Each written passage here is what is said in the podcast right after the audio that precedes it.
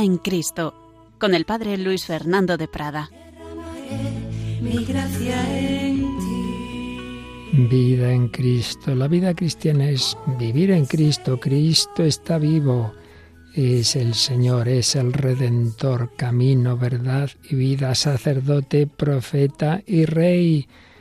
Él es el centro, el alfa y la omega, el principio y el fin. Bueno, pues hoy vamos a seguir hablando de los títulos, de los nombres de Cristo y concretamente el título de Cristo Rey. Y después seguiremos resumiendo un capítulo de la obra de Karl Adam, un teólogo alemán ya fallecido hace bastante.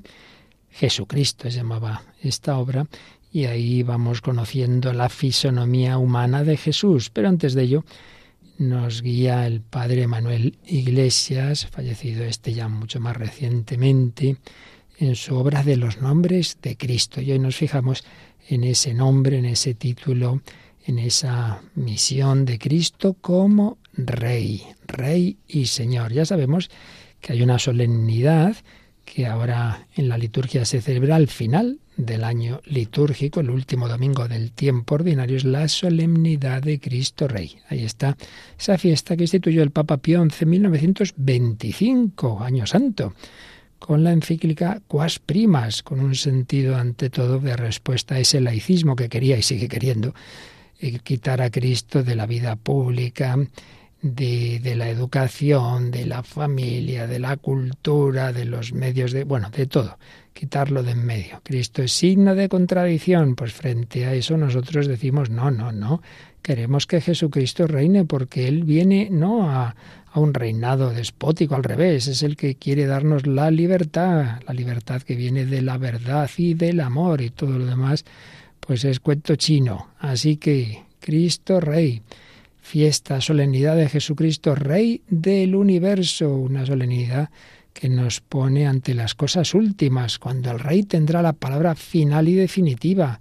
Dirá a los de su derecha, venid benditos de mi Padre, y a los de su izquierda, apartaos de mí, malditos. Rey de reyes, Señor de señores, el único que posee la inmortalidad, como dice San Pablo en 1 Timoteo 6, 15 y 16 solemnidad de Cristo Rey al final del tiempo ordinario del año litúrgico y también presente en el inicio del año litúrgico porque las primeras semanas de Adviento miran hacia esa segunda venida del Rey, ven Señor Jesús, y luego en la semana última de Adviento están esas antífonas de la O donde diremos, oh Rey de las naciones, oh Emmanuel, Rey y legislador nuestro. Pues bien, vamos a recoger lo principal que escribía el Padre Manuel Iglesias sobre este título de Rey.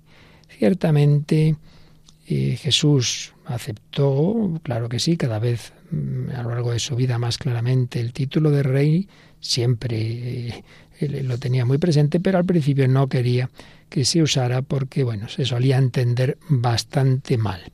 Un título que en nuestros tiempos, desde luego, no tiene ni de lejos la resonancia ni, ni, la acogida que tenía en aquella época. Al revés, en estos tiempos de llamada democracia, digo llamada porque, en fin, real, real, muy poquitos sitios existe, pero en fin, en estos tiempos el hombre de hoy se ha alejado mucho de esas categorías de rey, reino, reinar, pero luego se usa mucho la palabra en otros ámbitos, el rey de la montaña, o aquel gran futbolista brasileño, ya sabéis quién, se llamaba O Rey, el rey.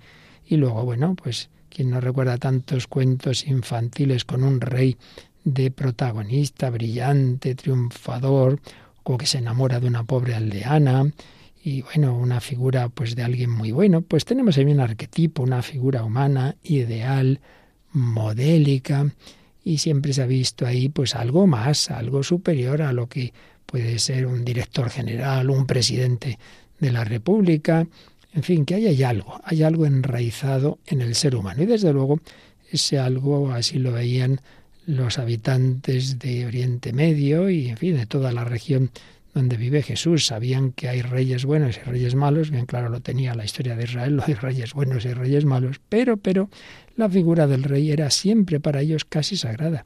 se le suponía, bueno, sin casi, se le suponía con una relación especial con la divinidad, era representante de Dios, una mezcla de sacerdote, maestro, juez, gobernante y guía. Bueno, entonces y ahora, en teoría, porque no hay más que ver la coronación de los reyes de Inglaterra que si se les unge, que si se invoca a Dios, que si se le da la espada de esto, de lo otro, eh, se, se, leen textos bíblicos. Luego eso ya hoy, por desgracia, es un ritualismo vacío, pero ahí está, ahí está esa referencia de que el rey tiene que ver con el rey con mayúscula, con Dios. Pero bueno, vamos a lo que nos importa. En la Sagrada Escritura, Israel sabía que el verdadero rey es Yahvé. Yahvé es nuestro rey, Él nos da la victoria. Isaías 33, 22 y bueno, un montón de textos semejantes. Y la copia, digamos así, humana más perfecta de Yahvé, esperaban que fuera el Mesías, la figura del Mesías rey. Cumplía las condiciones del arquetipo en la esperanza del pueblo judío. Y para comprobarlo, el Iglesias citaba uno de los llamados Salmos de Salomón, 1736 a 43, que pocos años antes de venir Jesús hablaba del Mesías en estos términos. El rey mismo estará limpio de pecado para gobernar un gran pueblo, para acabar con los pecadores. No se debilitará durante su vida porque el Señor lo ha hecho poderoso, conducirá a todos en la rectitud, etcétera, etcétera. Bueno, lo importante es que llegó Jesús, que llegó Jesús en la plenitud de los tiempos y que él reconoció el nombre de rey como nombre que le correspondía en propiedad. ¿Así? ¿Ah, pues sí. Y cuando aparece este título, bueno, en primer lugar, el anuncio más próximo a la llegada del Mesías Rey lo escuchó, ¿recordáis quién? La Virgen María. ¿Cuándo? Lo que solemos llamar la anunciación, aunque el Padre Iglesias con razón decía que más que anunciación es una vocación, es la vocación de María, no simplemente se le anuncia, oye, que estás embarazada, no, no, no, se le dice cuál es el plan de Dios sobre ella, ella responde, aquí la esclava, y entonces sí, entonces se produce la encarnación. Pues bien, ahí María escucha que ese hijo que, que Dios quiere que ella acoja, que ese Mesías esperado, se sentará en el trono de David su padre, reinará sobre la casa de Jacob y su reino no tendrá fin. Por tanto, está claro que María va a ser madre del rey. O recordemos cómo unos meses más tarde, unos nueve o diez meses más tarde, unos magos venidos de Oriente preguntan, ¿dónde está el rey de los judíos que ha nacido? El rey de los judíos. Este rey, después de tener que huir Egipto, pasará largos años silenciosos en Nazaret, luego hará ese su retiro en el desierto. Está reafirmando un estilo mesiánico, una forma de ser rey muy distinta a la, a la que estamos acostumbrados. Y luego Jesús empieza a elegir seguidores. Y no nos olvidemos de que uno de ellos, Natanael, cuando le hablan de Jesús y cuando él al principio pues tiene reservas, pero Jesús le, dice antes de que te llamara Felipe bajo la higuera te vi, él responde, tú eres el Mesías, tú eres el rey de Israel, tú eres el Hijo de Dios, tú eres el rey de Israel, el rey de Israel. Así que está claro el título. Es verdad que enseguida Jesús va a preferir que no se le llame así, que no se diga ni siquiera que es el Mesías, es lo que se llama el secreto mesiánico. Seguramente es porque Jesús ya bien sabía que la gente lo solía interpretar en un sentido político, de rebelión contra los romanos, y de momento él no quería que, se extendiera ese título porque eso, veía que se entendía mal. Por ejemplo, tras una multiplicación de los panes que se nos cuenta en el capítulo 6 de San Juan, se nos dice, Juan 6:15, al darse cuenta Jesús de que iban a venir a llevárselo para hacerlo rey, se retiró de nuevo al monte él solo. Él no quería que ahí le proclamaran rey porque ya veían qué sentido lo decían, no era precisamente el sentido verdadero. Pero no nos olvidemos que ese secreto mesiánico termina en la Semana Santa, que el domingo de Ramos Jesús entra cabalgando en un asno, pero eso así estaba anunciado, rodeado de gritos y aclamaciones, bendito el que viene, el rey, en nombre del Señor. Una escena que Mateo 21.5 entiende a la luz de la profecía, decid a la hija de Sión, mira, tu rey viene a ti. Por tanto, ya al final, no hay duda, Jesús deja claro que sí que Él es el rey. Y desde luego así se lo dice a Pilato. Cuando Pilato ha oído que se llama rey de los judíos y le pregunta y Jesús dice, mi reino no es de este mundo. Yo para esto, yo para ser rey, he nacido y he venido a este mundo. Y no nos olvidemos de que si eso se lo dice Pilato, la más alta autoridad en aquel momento allí, también se lo dice un pobre hombre malhechor condenado a muerte junto a Jesús. Jesús, acuérdate de mí cuando vuelvas como rey, como rey. También, por desgracia, hay quien está ahí atacándole burlescamente ya lo habían hecho los soldados, lo habían coronado de espinas, le habían puesto eh, Herodes ese manto rojo, es un rey aparentemente fracasado, destronado aún antes de subir al trono, humillado, saludado con burla. Salve rey de los judíos. Pilato lo presenta al pueblo, ahí tenéis a vuestro rey. Y no nos olvidemos de que manda poner ese, ese cartel, ese trocito de, de madera donde está escrito en las tres grandes lenguas del momento que Jesús es el rey de los judíos, el rey de los judíos al que, como os decía antes, se va a dirigir el buen ladrón. Jesús, acuérdate de mí cuando vuelvas como rey. ¡Qué maravilla! Él, el, el malhechor, es el que recibe esa luz y su corazón se abre a reconocer en el que está agonizando a su lado, al rey, que va a volver como rey. Esa es la gracia, la gracia que ilumina el corazón de los pobres de Yahvé, de los malhechores que se reconocen pecadores pero piden ayuda al Señor. Bueno, Jesucristo, nuestro Rey. Vamos a quedarnos un momentito diciéndole a Jesús que sí, que sí, que estamos encantados de que lo sea. Vamos a decirle que le queremos amar. Ojalá como ese ladrón, nos dirijamos a Él y le digamos, Jesús, acuérdate de mí, tú ahora y cuando vuelvas, acuérdate de mí cuando llegue el momento de mi muerte. El ladrón agonizaba a tu lado y te reconoció como rey, y como rey te quiero reconocer yo.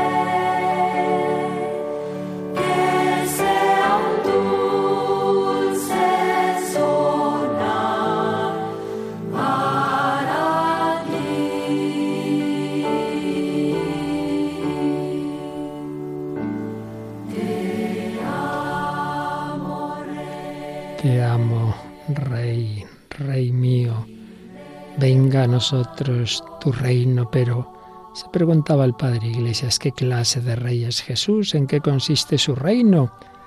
El reino de Dios, el reino de Cristo, el reino de los cielos, son modos de hablar. con matices diversos de la misma realidad, la soberanía, la realeza, la supremacía de Jesucristo. ¿Y cuáles son las notas principales de este reino? Padre Iglesias señalaba seis notas. Vamos a verlas. Primera, no es un régimen democrático tal como se entiende ahora, no. Jesús no es un monarca parlamentario, no está sujeto a una constitución redactada por otros, ni a lo que decida la mayoría en sus manos y en su corazón está en el poder legislativo, ejecutivo y judicial. Cristo elige, llama, proclama su ley, reina y gobierna. Gobierna y se gobierna muy bien. Desde luego no puede decirse de él lo que decía nuestro clásico Covarrubias, cuando explicando la lengua castellana decía, gobernarse uno bien es vivir concertada y cuerdamente, lo que muchas veces falta en los que gobiernan a otros por nuestros pecados. Veía Covarrubias que muchas veces los gobernantes, por culpa nuestra en general, de todos, dice, por nuestros pecados, pues muchas veces los, los gobernantes les falta vivir concertada y cuerdamente. Pues eso lo decía entonces, en fin, en nuestros tiempos eh, un poquito más, diría yo. Bueno, segunda característica de este reino de Dios y de Cristo. No duerme ni descansa el guardián de Israel, dice el Salmo 121. Bueno, pues en efecto en su reino no hay sede vacante, no hay regencia. Jesús nunca se desentiende de sus deberes regios, nunca deja el gobierno en manos de validos, de virreyes. El buen pastor conoce a cada oveja por nuestro nombre sigue y seguirá ofreciendo diariamente su vida por cada uno de sus súbditos. Sí, sí, sigue ofreciendo su vida en cada Eucaristía, sangre derramada por vosotros y por muchos, por cada uno de los hombres.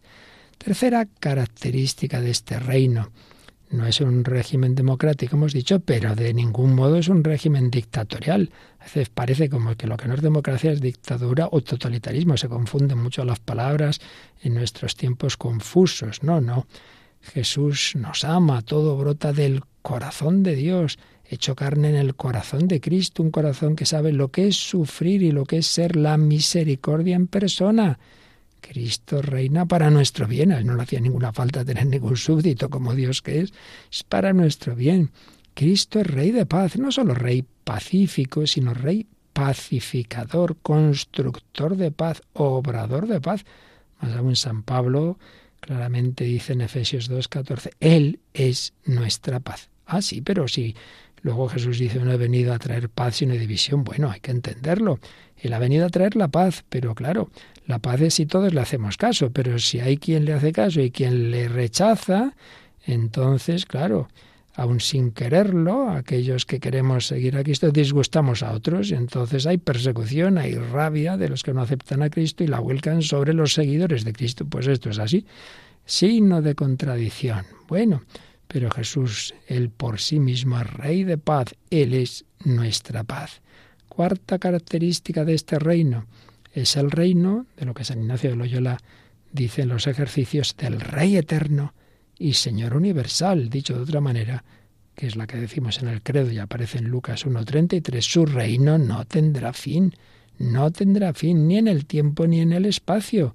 Su jurisdicción, su territorio abarca todo el universo, todas las criaturas, desde una bacteria microscópica hasta la última estrella del universo. Quinta característica.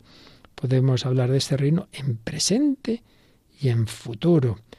Está presente, al menos, desde que Jesús fue entronizado en su resurrección, porque entonces ya incluso como hombre aparece clara esa entronización. El Padre le ha dado el nombre, sobre todo nombre, como consecuencia de su pasión, muerte y resurrección, aunque su persona, al ser persona divina desde siempre, realmente era rey desde siempre, pero digamos como que esa entronización, así aparece en el Nuevo Testamento, es más clara desde su resurrección. Pero ya antes Jesús le había dicho a los fariseos, por ejemplo en Lucas 17, 21, el reino de Dios está en medio de vosotros, que es como decir, lo tenéis en mí, lo tenéis en mi persona. Seguramente hemos oído más de una vez la traducción, el reino de Dios está dentro de vosotros, pero esa traducción no es muy correcta. Una traducción que hizo Lutero, pues un poco llevando el agua a su molino y además precisamente no estaba dentro de, del corazón de aquellos hombres que rechazaban a Jesús, ahí Jesús no reinaba. Está en medio de vosotros, el reino es Cristo, esto lo explicaba también eh, Benedicto XVI, Joseph Ratzinger en Jesús de Nazaret. Otro texto, si yo expulso los demonios gracias al Espíritu de Dios, quiere decir que ya llegó hasta vosotros el reino de Dios. Mateo 12, 28. Es un reino está sí en la tierra, pero continúa siendo combatido, traicionado. Se le cierran muchas puertas. Bueno, bueno, calma y serenidad. Todo llegará. Llegará a su plenitud cuando Jesús vuelva como rey y nosotros reinemos con él por siglos sin fin. Y su reino no tendrá fin. Es esta característica que señalaba, podríamos decir más, señalaba el padre Manuel Iglesias, este reinado de Cristo se desarrolla en el corazón de cada persona, de cada individuo, que lo recibe como regalo inmerecido, con un corazón de niño, pero también en la vida de la sociedad, compuesta de personas individuales. Y de hecho, como os decía yo al principio, la fiesta, la solemnidad de Cristo Rey, la instituyó el Papa Pío XI en 1925 precisamente en respuesta al laicismo, es decir, a querer quitar a Cristo de la sociedad. Por eso hay que unir las dos dimensiones, que por un lado Cristo quiere reinar en mi interior, en mi mente, metanoia, cambio de mentalidad, mi pensamiento, que yo juzgue, que yo valore las cosas a la luz de la fe, es decir, con la mente de Dios, en mi pensamiento, en mis afectos, que yo ame con el corazón de Cristo, en mis decisiones, por tanto, pensar, sentir y actuar como Jesucristo. Eso está claro, que Él cada vez reine más en todo mi ser, en mi alma y en mi cuerpo, en mis reacciones, cada vez más. De manera que esto, claro, ya llega a su plenitud en el cielo, ahí ya todo el ser obedece plenamente a la voluntad de Dios, al Espíritu Santo, pero aquí vamos en camino. Pero ese aspecto individual no quita ni mucho menos el aspecto social, obviamente el aspecto social, el reinado social de nuestro Señor Jesucristo presupone las personas. Claro, si fuera una cosa puramente externa, pues no, no valdría de nada.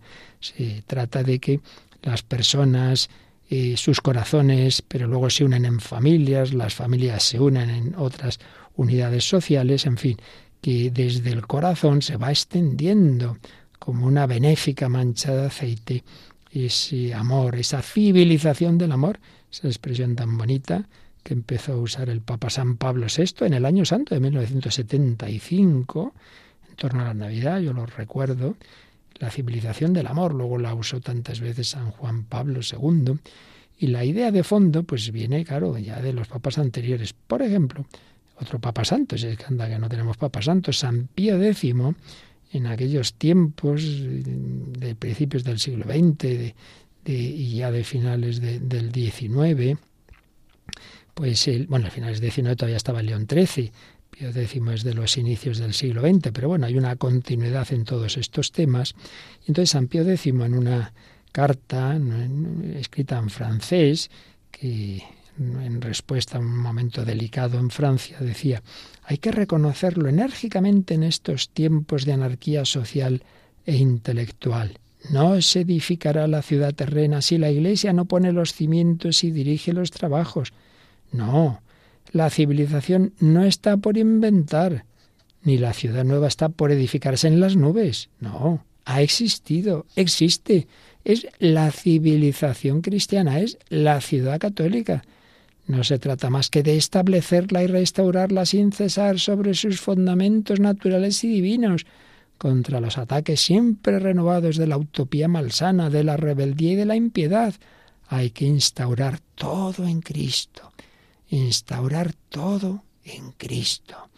Sí, sólo entonces el hombre, la sociedad, la humanidad encontrará la paz, la paz de Cristo en el reino de Cristo. Fue el lema de otro papa, del Papa Pío XI, el reino de Cristo, un don que debemos pedir, venga a nosotros tu reino, pero también una tarea que hemos de realizar, buscad ante todo el reino de Dios, lo demás se os dará por añadidura. El reino de Cristo, Cristo nuestro reino, lo entendamos nunca, como a veces por desgracia ha habido quien lo ha podido entender como una cosa política en el sentido ya no en el sentido sano de la, de la palabra, la polis, el trabajar por la sociedad, en un sentido ya como más particular de una opción política concreta, no es en ese sentido, mucho menos en un sentido militar violento, no, no, no va por ahí la cosa. Pero es verdad que en el siglo XX, precisamente frente al laicismo y frente a tantas ideologías persecutorias de los cristianos, fue el santo y seña esta, esta devoción y esa expresión de viva Cristo Rey de tantos cristianos perseguidos. Y de hecho es como solían morir los mártires, especialmente esto en América y particularmente en México. Por eso se habla de los cristeros, la cristiada, aquellos hombres sencillos del campo que lucharon por su fe. Viva Cristo Rey. Bueno, pues de esas tierras americanas nos viene una canción con la que terminamos esta primera parte de nuestro programa sobre ese título de Jesucristo, Jesucristo, nuestro Rey. Un grito de guerra se escucha en la faz de la tierra y en todo lugar. Los prestos guerreros empuñan su espada y se enlistan para pelear. Para eso han sido entrenados, defenderán la verdad y no les será que en su sangre está. Viva Cristo Rey, viva Cristo Rey, el grito de guerra que enciende la tierra. Viva Cristo Rey, nuestro soberano Señor, nuestro capitán y campeón. Pelear por él es todo un honor. Sabemos que esta batalla no es fácil muchos se acobardarán. Y bajo los dardos de nuestro enemigo, sin duda perecerán. Yo tendré mi espada en alto, como la usa mi Señor. A él nada lo ha derrotado, su fuerza es la de Dios. Viva Cristo Rey, viva Cristo Rey. Enciende la tierra. Viva Cristo Rey, nuestro soberano Señor, nuestro capitán y campeón. Pelear por él es todo un honor. No conocemos mayor alegría, no existe más honroso afán que con mis hermanos estar en la línea y juntos la vida entregar a Él que merece la gloria y nos reclutó por amor. Ante la rodilla se dobla y se postra el corazón. Viva Cristo Rey, viva Cristo Rey, el grito de guerra que enciende la tierra. Viva Cristo Rey, nuestro soberano Señor,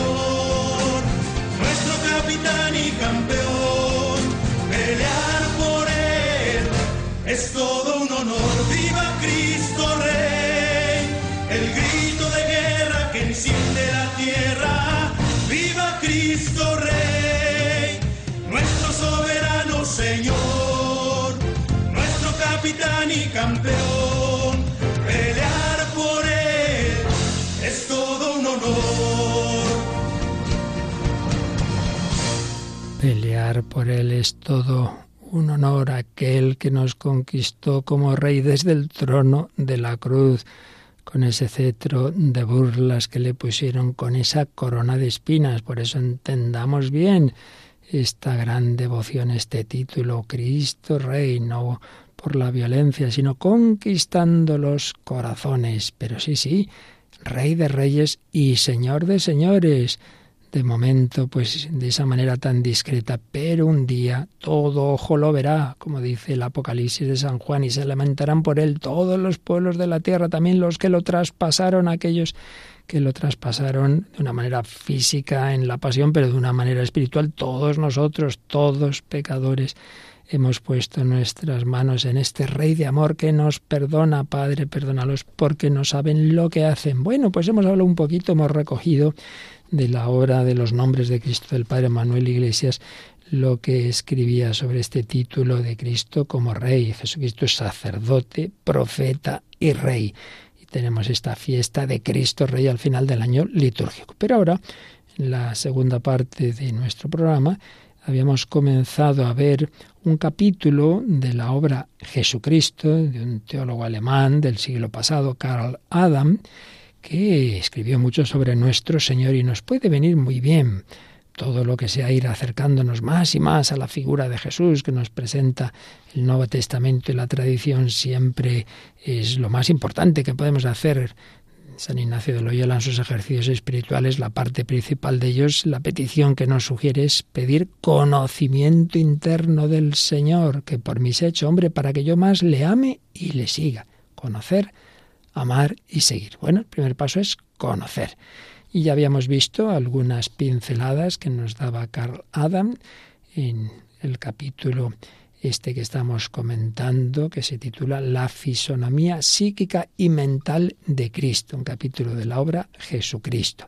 Seguimos recogiendo, no todo, pero lo esencial de este capítulo sobre esa figura humana de Jesús. Y precisamente hablábamos de Jesucristo como rey y señalaba Carl Adam como esa humanidad de Cristo, esa, esa figura tiene un carácter heroico, es la encarnación del heroísmo. Vemos la disposición y la entrega absoluta de su vida por la verdad. Y eso exige a sus discípulos, exige un heroísmo que es innato en él y que nos pide. Es lo que le faltó al joven rico. Estaba dispuesto a hacer muchas cosas, pero eso ya de quedarse sin sus bienes por seguir a Jesús, eh, para eso ya no, para eso ya no estaba y aquel otro que iba a seguir a Jesús, pero cuando éste le dice, deja a los muertos que entierren a sus muertos, uy, uy, uy. O cuando Jesús dice que el discípulo debe, ojo, odiar. Odiar en el lenguaje semítico es amar menos, poner por debajo del amor a padre, madre, mujer, hijos, hermanos, hermanas. Posponer el primer mandamiento, poner a Dios por encima de todo. Jesús está diciendo que hay que ponerle a Él por encima de todo. Era una proclamación implícita de su divinidad, Dios y hombre, el Rey verdadero. Ese sí que puede pedirnos la vida porque es Dios, el Creador y Redentor. Y todo lo demás, también los amores más santos, como es el de la familia, deben quedar en un segundo escalón. El primero siempre para Dios, el primero siempre para Jesucristo. Desde luego, esa figura humana es que era lo que hoy llamaríamos un líder, un jefe, menudo rey, qué, qué atracción, por atracción, no por imposición, él no obliga a nadie. Yo lo he comentado muchas veces, me llaman la atención esos condicionales de Jesús. Si quieres seguirme, el que quiera seguirme, si quieres ser mi discípulo, el que quiera. Eh, él no obliga, Él se dirige a nuestra libertad, pero muchos le siguen. Y madre mía, con los ojos cerrados, Simón y Andrés, Santiago y Juan dejan las redes, dejan a su padre, dejan todo. Mateo deja, deja su trabajo de, cobrador de impuestos. Es que vamos, se van tras él con los ojos cerrados. Un Jesús líder, un Jesús fuerte. Es un Jesús cariñoso, amable con los pobres, los enfermos, los niños, las mujeres. Sí, sí, pero es el que arroja del templo a los vendedores también tiene un porte regio, tiene una gran fortaleza. Incluso cuando van a detenerle al huerto de Gesemaní, eh, ¿a quién buscáis? A Jesús el Nazareno. Soy yo, dice el evangelista, que cayeron a tierra, como que se quedan ahí, no sabemos exactamente qué pasó, pero les impresiona esa majestad de Cristo. Y bueno, también se nos habla con frecuencia de, de cierto temor, incluso de sus discípulos. Les da miedo preguntarles y cuando ya el último viaje de Jesús a Jerusalén, nos dice Marcos 10:32, Jesús iba delante de ellos, que lo seguían con miedo, lo seguían con miedo. Un temor que a veces también se apoderaba de las muchedumbres. Estaban llenos de temor, se nos dice en alguna ocasión, por ejemplo en Marcos 5, 15, 33, 42. Sí, no hablaba como, como otros doctores de la ley, sino con autoridad. Tenía consigo todo el poder. Daba esa impresión bien fundada de superioridad, de omnipotencia. Claro, no digamos cuando hace milagros como calmar la tempestad, pero ¿quién es este, no? Que hasta el viento y el mar le obedecen. Jesús tenía conciencia de la diferencia que le separaba de los demás. Aquí hay uno que es más que Salomón, aquí hay uno que es más que los profetas, más que... Sí, Jesús sabía muy bien que no era como los demás y por eso también amaba la soledad, dice Carl Adam, si iba a orar en silencio de noche, de madrugada, estaba ahí hablando con el Padre, a solas con el Padre. Una fuerza extraordinariamente concentrada y disciplinada, una potencia anímica que sin duda se manifestaba también al exterior a veces pues en esa firmeza.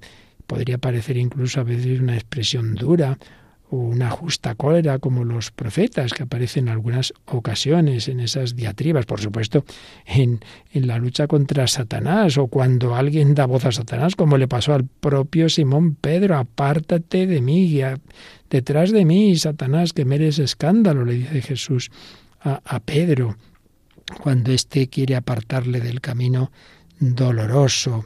Sí, Jesús, hombre firme, hombre fuerte, cual relámpago que refulge y trueno que retumba.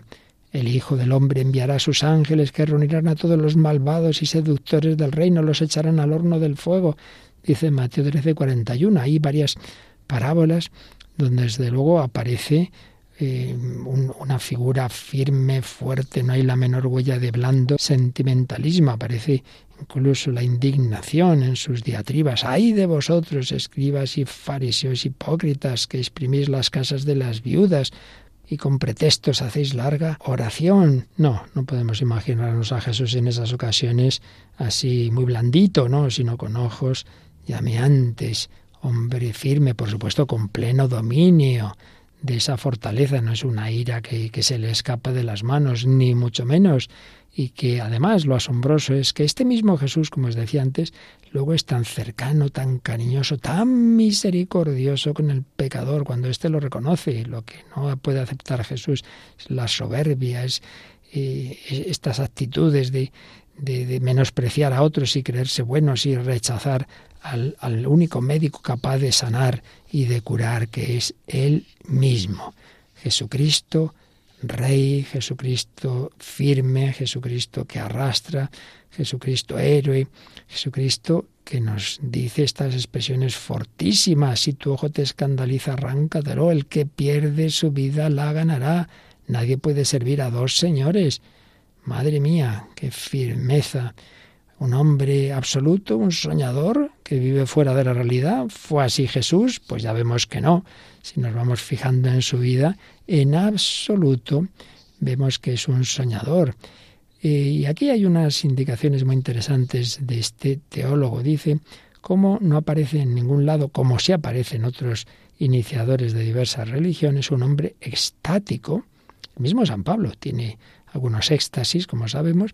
No, Jesús no. Jesús no, vive como otros en estado de sonambulismo en determinados momentos. No, no, no, no no hay ese tipo de cosas extrañas, sino que tiene una relación directa, pero sencilla a la vez con su padre, constante, pero no un éxtasis así. Una, la única escena que se puede parecer a algo así es la transfiguración, pero ahí eh, está claro que fue algo precisamente para sus apóstoles, para Pedro, Santiago y Juan, una preciosa catequesis en acción que nos dio la Santísima Trinidad pero no aparecen, como digo, no sé, experiencias extrañas, raras, oh, he visto no sé qué y, os cuento la éxtasis que he tenido, para nada.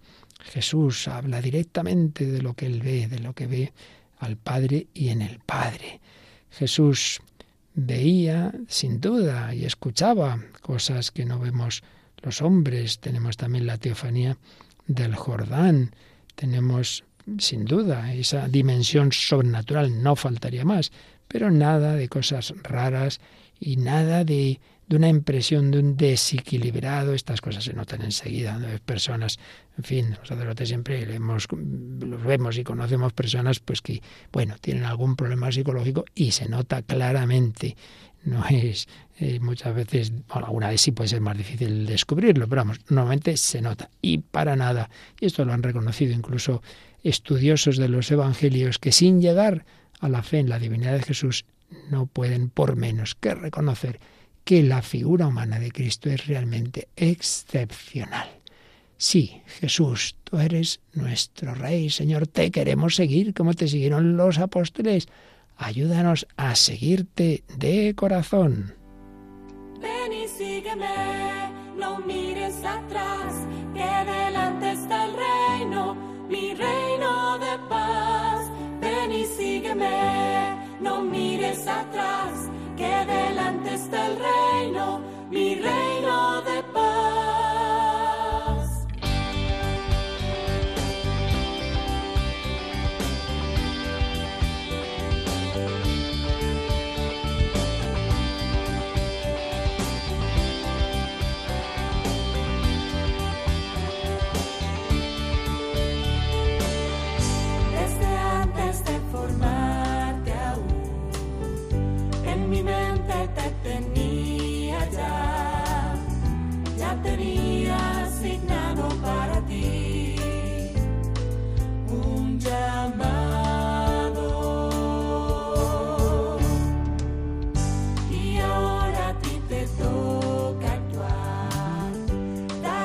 El paso que tienes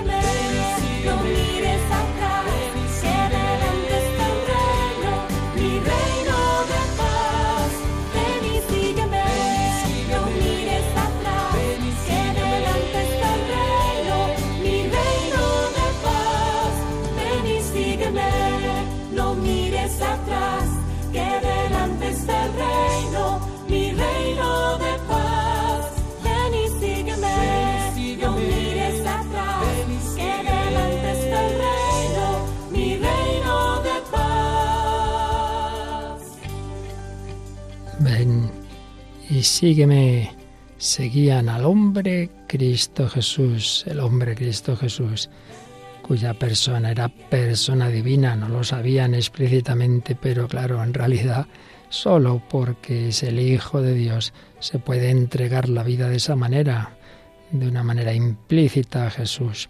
Estaba manifestando su divinidad, pero a través de esa humanidad, de esa fisonomía extraordinaria. Bueno, seguimos recogiendo pinceladas de esta obra Jesucristo del teólogo alemán Karl Adam, que nos va hablando de esa fisonomía mental y psicológica de Jesús. Mental y racional, no, no es un desequilibrado, decíamos antes, y nos da algunos datos al respecto sobre cómo aparece esa mirada de Jesús, esa conciencia neta de sí mismo, ese carácter varonil de su persona, todo lo cual excluye clasificarlo entre los soñadores, exaltados, fanáticos, gente que no tiene los pies en el suelo en absoluto. Jesús tiene una mirada muy racional en el buen sentido de la palabra suprarracional, por supuesto, porque está, tiene esa mirada divina, pero que eso no quita lo racional. Jesús abarca la realidad en su conjunto, en su profundidad, desde lo más hondo y profundo hasta los detalles más pequeñitos de la vida ordinaria, como enseguida recordaremos. Podemos recordar algunas escenas en que bastante frecuentemente sus adversarios tratan de sorprenderle pillarle con alguna pregunta, con algún tema delicado. Vienen aquellos saduceos que niegan la resurrección y le ponen aquel ejemplo de aquella mujer que ha estado casada con siete maridos, cuál será su marido en la vida eterna. Y Jesús les recuerda que Dios es el Dios de Abraham, de Isaac y de Jacob. Dios no es Dios de muertos, sino de vivos. Ah, les acabó. Ahí los deja los fariseos, que eso sí creen en la resurrección. Uy, mira, que bien ha respondido a los saduceos, pero ahora van ellos por otro lado. Y entonces el Salmo este va Jesús y les dice, Salmo 110, dijo el Señor a mi Señor, dijo el Señor a mi Señor, pero a ver si esto lo dice David y está hablando de su descendiente, pero entonces, pero entonces el descendiente es también Señor. Ahí estaba Jesús haciéndoles pensar, oye, eh, el Mesías, el descendiente de David, que soy yo, claro, es llamado Señor. Dijo el Señor a mi Señor. Entonces, si es hijo de David, ¿cómo lo llama Señor? Pues ahí va haciendo esos razonamientos, intentándoles ir llevando a la fe en su persona divina. Y recordemos esas maldades de cuando están a pillarle por hacer cosas buenas, por hacer milagros, curaciones en sábado. No se puede curar en sábado. Menuda respuesta cuando va Jesús y le dice, pero vamos a ver, pero vamos a ver, si se os cae a vosotros el asno o el buey en un pozo, ¿no hacéis lo posible por sacarlo aunque sea sábado? Y no va a ser lícito sanar a una persona humana, aunque sea sábado. Claro, todo el mundo aplaudiendo al Señor, menuda respuesta, los otros muertos de vergüenza, porque nos ha pillado por completo. Qué maravilla, qué profundidad. Jesús sí que razonaba bien, ¿eh? Sí que razonaba. Luego otro dato muy interesante, sabéis que había centenares de pequeños mandamientos que basados más o menos, más o menos en, la, ley de Moisés, pero que se iba añadiendo esto, lo otro, lo de más allá, y mezclaban lo esencial con lo accidental, y claro, al final eso era tremendo. Y por eso era una típica pregunta, ¿cuál es el mandamiento principal? Bueno, pues Jesús lo deja bien clarito, amar a Dios y amar al prójimo, y lo demás en tanto en cuanto.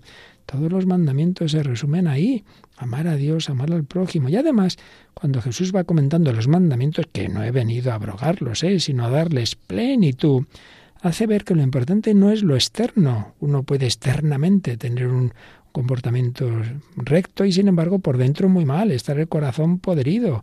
Por eso dirá Jesús, del interior del corazón del hombre es de donde salen los malos pensamientos. Y por eso cuando comenta los mandamientos dice, no basta con no matar externamente, puedes odiar, puedes criticar, puedes... No basta con no adulterar externamente, puedes tener una mirada, una mirada que cosifica a las personas. Jesús no quiere al hombre que únicamente observa los mandamientos externos, no, sino al que sigue el dictamen de su conciencia recta y pura, más aún, al que tiene un corazón nuevo, una personalidad que le da el Espíritu Santo. Pues qué excepcionalmente claro, puro, penetrante, independiente y libre, escribe este teólogo, debió ser el Espíritu de Jesús al elevarse por encima de esos prejuicios que se habían convertido en normas rígidas y en cambio volver a la humanidad hacia sí misma, hacia su sentido moral, hacia lo más hondo, hacia lo más profundo, hacia lo que está en los niños, en, la, en, el sentido bueno de la infancia. Por eso, si no os hicierais como niños, no, no podéis entrar en el reino de los cielos. Hay que hacerse como niños para entrar en el reino. Otro dato de, de la mirada intelectual y observación de Jesús, el don que tenía, hemos hablado de grandes razonamientos, pero también cómo se fijaba en los pequeños detalles en las cosas más pequeñitas e insignificantes de su vida. Esto aparece de la vida en general, vamos, no solo de su vida. Esto aparece sobre todo en las parábolas. Es muy bonito. Aquí recoge este autor distintos datos y vistos todos juntos, la verdad es que hace da que pensar cómo Jesús nos hace revivir los labradores, los pescadores, los viñadores, al traficante de perlas preciosas, al mayoral y al mercader, al jornalero, al constructor y al hortelano, a la dueña de la casa, a la pobre viuda, al juez, al general de un ejército, al mismo rey. Bueno, muchísimas, muchísimas personas aparecen y muchísimos datos, la vida ordinaria en su sencillez, el niño, los niños que están jugando en la calle, unos tocan, otros bailan, las amplias filacterias, las largas orlas de los doctores de la ley, el cortejo nupcial de la noche silenciosa, el alegre festín, muchas veces habla de los banquetes, el, el rigor del protocolo en la mesa del convite, el pobre pordiosero cubierto de llagas en el camino, los jornaleros sin trabajo que están allí esperando, id vayan vosotros a mi viña, el publicano intimidado en un rincón del templo, la mujer pobre encendiendo en su casa una lámpara para buscar la dragma perdida, la joven madre que, que, lo pasa mal en el, en el parto, pero enseguida olvida sus dolores al contemplar al, al, niño recién nacido, el hombre rico que se duerme plácidamente pensando en sus graneros repletos y sin embargo esa misma noche le van a pedir el alma. ¡Qué maravilla! Podríamos seguir y seguir en las parábolas de Jesús, la vida y las particularidades del tiempo, del campo, de, de, las nubes. Está todo, todo presente, hasta los más pequeños detalles. El pensamiento de Jesús no es utópico, no está en las nubes, está muy cerca de lo real y de la vida. Ya aprovecha todo detalle para desde ahí elevarse, elevarnos, desde las parábolas, las cosas más sencillas, pues se nos habla de, de, realidades muy hondas. La paja y la viga en el ojo. Toma, pues ahí a, partiendo de estos elementos materiales, como enseguida juzgamos al prójimo y en cambio nosotros no vemos nuestros defectos, la piedra angular de los arquitectos, los fundamentos sólidos que resisten inundaciones y tempestades, los gastos necesarios para construir una torre. ¿Qué sentido de lo real y de la vida práctica para hablar de las cosas más profundas a la vez? Es una actitud de Jesús ante la realidad muy profunda y a la vez muy realista. Y ante las circunstancias y prescripciones relativas a la vida social, económica y política, Jesús también las ve, las toma como son, no como podrían ser, y dice, bueno, dad al César lo que es del César, y a Pedro eh, vuelve tu espada a la vaina, no se trata ahora de, de, de, la violencia, no es el camino, o cuando uno le pide que, convenza a su hermano de que parta la herencia, ¿quién me ha constituido juez o distribuidor de la herencia? Él paga el tributo del templo.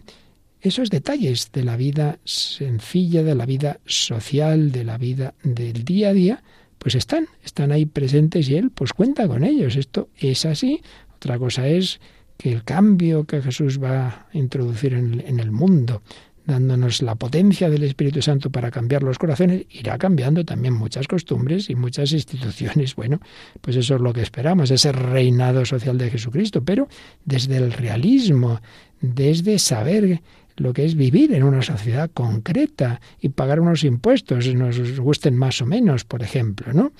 Ese es Jesús, ese es el Hijo de Dios hecho hombre, hecho hombre. Bueno, conocer, amar y seguir a Jesucristo. Seguiremos, seguiremos recogiendo pinceladas de Carl Adam sobre Jesucristo, sobre esa fisonomía humana de nuestro Señor, el Hijo de Dios, segunda persona de la Trinidad, Dios de Dios, luz de luz, pero hombre, hombre verdadero, Hijo de María, Rey y Señor, mi Cristo. Yo quiero seguirte, Jesús. Estamos encantados de que seas nuestro Rey. Pues así se lo pedimos. Hoy hemos hablado de ese título de Cristo Rey y hemos visto un poquito más de esa fisonomía humana de Jesús. Cristianismo, vida en Cristo, mi Cristo, mi Rey.